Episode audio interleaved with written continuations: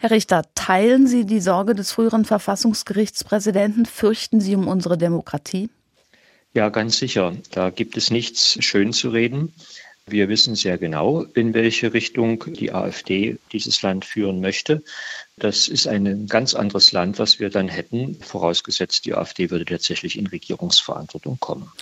Neben den Landtagswahlen sind im kommenden Jahr auch noch Kommunal- und Europawahlen. Rechnen Sie denn damit, dass die AfD Wahlerfolge hat, die die politische Landschaft verändern?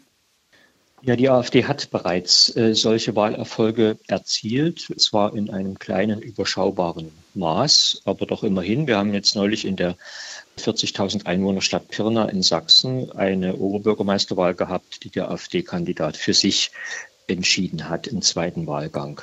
Die Veränderungen treten natürlich nicht von heute auf morgen ein, aber mit der Zeit dürfte das unser Land verändern und deswegen besteht große Besorgnis. Sie waren CDU-Mitglied, Sie sind SPD-Mitglied. Was haben Sie, sprich die etablierten Parteien, falsch gemacht, dass es so weit kommen konnte? Ja, sicherlich eine ganze Reihe von Dingen. Wir leben ja auch in einer multiplen Krise und das äh, sage ich nicht entschuldigend, aber doch erklärend. Wir haben es mit Riesenproblemen zu tun. Die AfD ist bisher nicht in Verantwortung. Folglich kann sie auf die Fehler, die auch begangen worden sind, mit Fingern zeigen und den etablierten Parteien, den demokratischen Parteien diese Fehler alle vorhalten, ohne eigene Lösungen präsentieren zu müssen. Das ist nun mal leider so. Das müssen wir akzeptieren. Ich glaube, das Entscheidende ist, dass die demokratischen Parteien sich nicht vorführen lassen, dass sie zusammenstehen, dass sie gemeinsam die Demokratie verteidigen und dass sie vor allen Dingen für eine hohe Wahlbeteiligung sorgen. Denn äh, wir haben es gar nicht so sehr mit steigenden Zahlen von AfD-Wählern zu tun. Wir haben es eher mit einer Distanz der anderen zu tun und mit niedrigen Wahlbeteiligungen.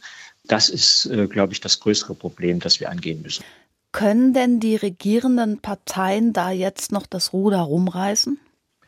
Ach, ich meine schon. Wissen Sie, wir haben ja auch positive Signale. Also nehmen wir an die Oberbürgermeisterwahl in Nordhausen in Thüringen.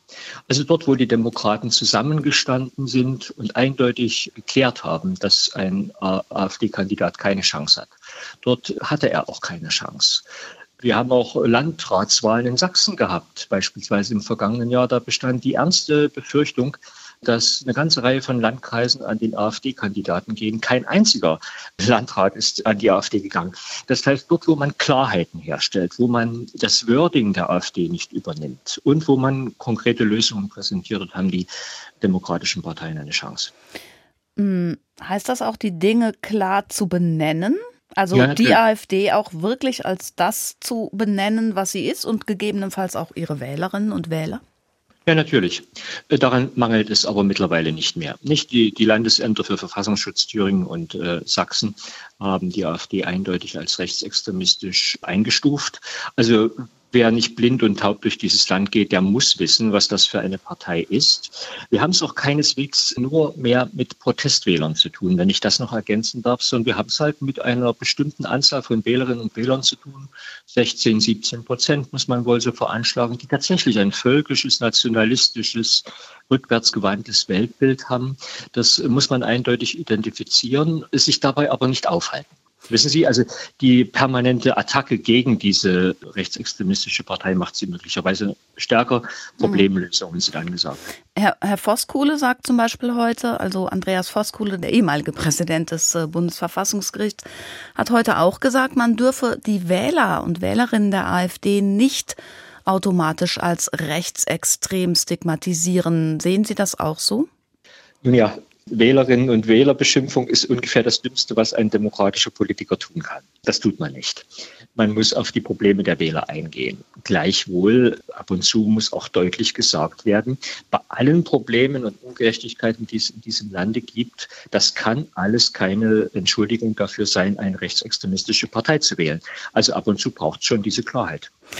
Was ist das für eine Stimmung bei Ihnen in Sachsen? Warum verfängt eine rechtsextreme Partei bei vielen Menschen? Sie haben vorhin schon die Ungerechtigkeiten angesprochen.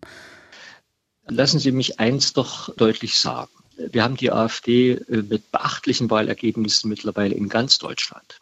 Äh, die Zahlen sind im Osten höher, aber sie sind auch im Westen gestiegen. Es ist ein gesamtdeutsches Problem.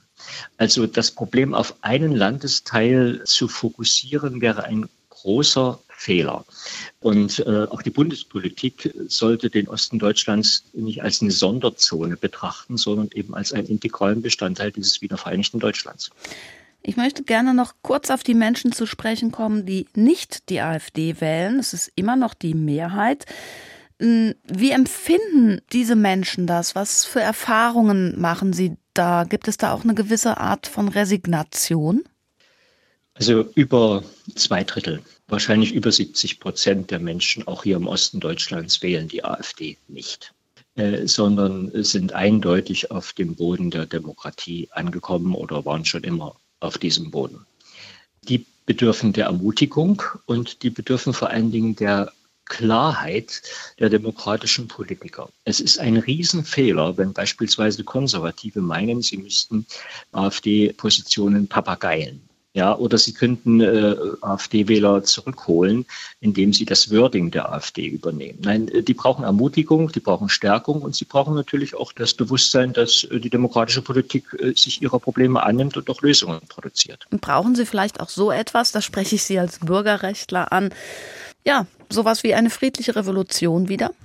Nein, wir haben die Demokratie und äh, demokratische Verhältnisse organisieren Veränderungen nicht revolutionär, sondern evolutionär. Und das soll doch bitte auch so bleiben. Ja, vielleicht brauchen wir eines. Wir brauchen ein bisschen mehr Selbstbewusstsein im Osten Deutschlands dafür, dass wir 1989 uns die Demokratie selbst erkämpft haben. Das darf man ab und zu mal stark in den Vordergrund rücken.